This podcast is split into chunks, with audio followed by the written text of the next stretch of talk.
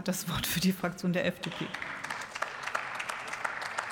Ja, vielen Dank, Frau Präsidentin, liebe Kolleginnen, liebe Kollegen, meine Damen und Herren. In den letzten zwei Jahren gibt es sicher einige Unternehmen, die besonders unter Corona und den, deren Maßnahmen gelitten haben. Es gab und gibt nach wie vor Umsatzeinbußen und das ganz besonders beim Einzelhandel, der Gastronomie und auch bei den Schaustellern, die jetzt gerade die Weihnachtsmärkte machen. Denn deren Hauptgeschäft läuft gerade jetzt in der Weihnachtszeit, in der Adventszeit. Und äh, als Koalition wissen wir das und deshalb machen sich, macht sich niemand, weder im Bund noch in den Ländern, das leicht, wie jetzt gehandelt wird. Die Freien Demokraten begrüßen aber die neuen Corona-Maßnahmen zur Eindämmung der Infektionen, auch wenn dies auf den ersten Blick für einige recht streng wirkt. Unser Ziel ist es und war es immer, einen flächendeckenden Lockdown zu verhindern. Daran haben wir die ganze Zeit gearbeitet. Mit den neuen Regeln, die die Koalition in das Infektionsschutzgesetz geschrieben hat, ist das nun möglich. Sie von der AfD verharmlosen die Lage.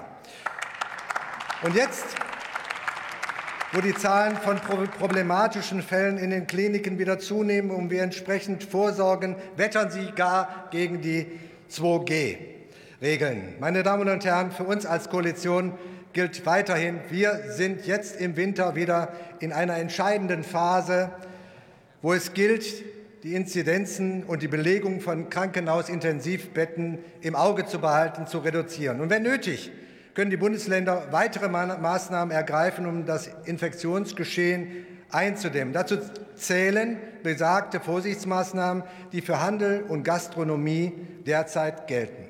Und wissen Sie was?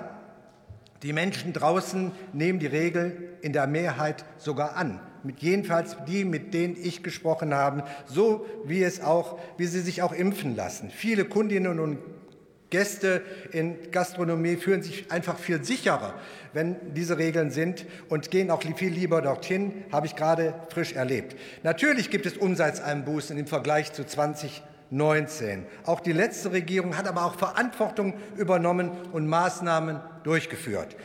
Und was, der Unterschied, was ist der Unterschied zum letzten Jahr? Geschäfte und Gastronomie sind offen. Das waren sie letztes Jahr nicht. Nicht jedenfalls so wie jetzt. Und es gibt keinen Lockdown. Auch das war, gab es letztes Jahr nicht. Es finden in vielen Bundesländern sogar weiterhin Weihnachtsmärkte statt. Wir beide, meine Kollegin aus Wuppertal, wir kennen das. Wir gehen auch wahrscheinlich jetzt wieder dorthin. Die Bundesregierung hat mit ihrer Überbrückungshilfe 3 plus sogar dafür gesorgt, dass Händler wie Gastronomen bereits ab 30 Prozent Umsatzverlust einen Antrag stellen können. Und das ist richtig. Außerdem wird es die Sonderregelung zur Abschreibung von Warenbeständen für Hersteller, Großhändler, Einzelhändler, professionelle Verwender wird, wird fortgeführt. Wir verlängern die Überbrückungshilfe 3 bis ins nächste Jahr ist gerade schon mehrfach angesprochen worden, sodass die Überbrückungshilfe 4 nahtlos anschließen kann. Übrigens, meine Damen und Herren, die Neuinfektionen und die Sieben-Tage-Inzidenz nehmen Gott sei Dank schon ab. Daran sieht man, Kontaktreduzierungen wirken.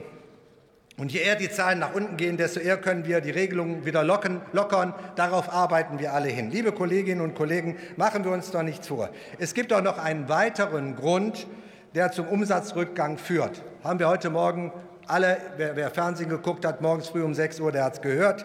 Das sind die Lieferprobleme bei bestimmten Produktgruppen. Das führt natürlich auch zu Umsatzrückgang. Außerdem gehen die Bürger doch nicht wegen der Regeln weniger in den Läden und in den Restaurants. Nein, sondern sie gehen, sie meiden die Innenstädte, weil sie Sorge vor Ansteckungen haben. Und diese Sorgen müssen, wollen wir ihnen nehmen. Und zwar durch Impfen, Impfen, Impfen. Wir haben das schon tausendmal gehört, fast können wir es nicht mehr hören. Aber Ihren Aufruf zum Impfen habe ich bis jetzt noch nicht gehört. Das, hat, das werden Sie auch nicht. Das hat er gerade gesagt. Schön. Schön, dass es im Protokoll steht. Mit abgestuften Regeln wie 2G ist, alles, äh, ist für alle möglich, die Läden offen zu halten. Und darauf kommt es doch an. Wir müssen offen halten, um den Händlern eine Chance geben, auf welchem Weg auch immer. Für alle bleiben außerdem Supermärkte, Drogerien, andere Versorger ohne Einschränkungen offen. Da kann auch jeder hingehen, auch Ungeimpfte, auch Sie dürfen dahin. Gleichzeitig können Restaurants und Geschäfte auch nach Hause liefern. Ist ja auch eine Möglichkeit, wie wir die Unternehmen und äh, auch die regionalen Unternehmen schützen. Mehr noch, da wo die Bundesländer kreative Lösungen zusammen mit dem Handel finden, sind die Kunden sogar weiterhin viel. Die, das, die Bändchenlösung, wir haben ja heute Gott sei Dank noch nicht gehört, sonst fast alles gesagt, die neben Hamburg und den FDP-regierten Ländern NRW, Rheinland-Pfalz und Schleswig-Holstein als erstes umgesetzt worden, ist schon jetzt ein großer Erfolg. Andere Bundesländer ziehen noch diese Woche nach, damit man nicht bei jedem Laden wieder neu zeigen muss. Hoffen wir auch, dass auch Bayern den Pfad der Einsicht kommt und diese Lösung annimmt. Ich würde das jedenfalls begrüßen, wenn das der Fall wäre.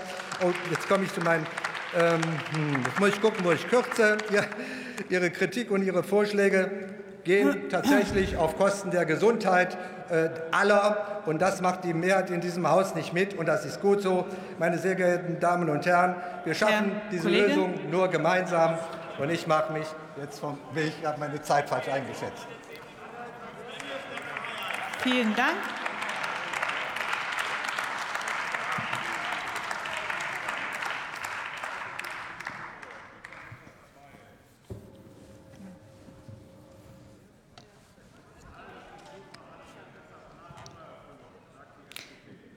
So, das Pult ist bereitet für die erste Rede und die Kollegin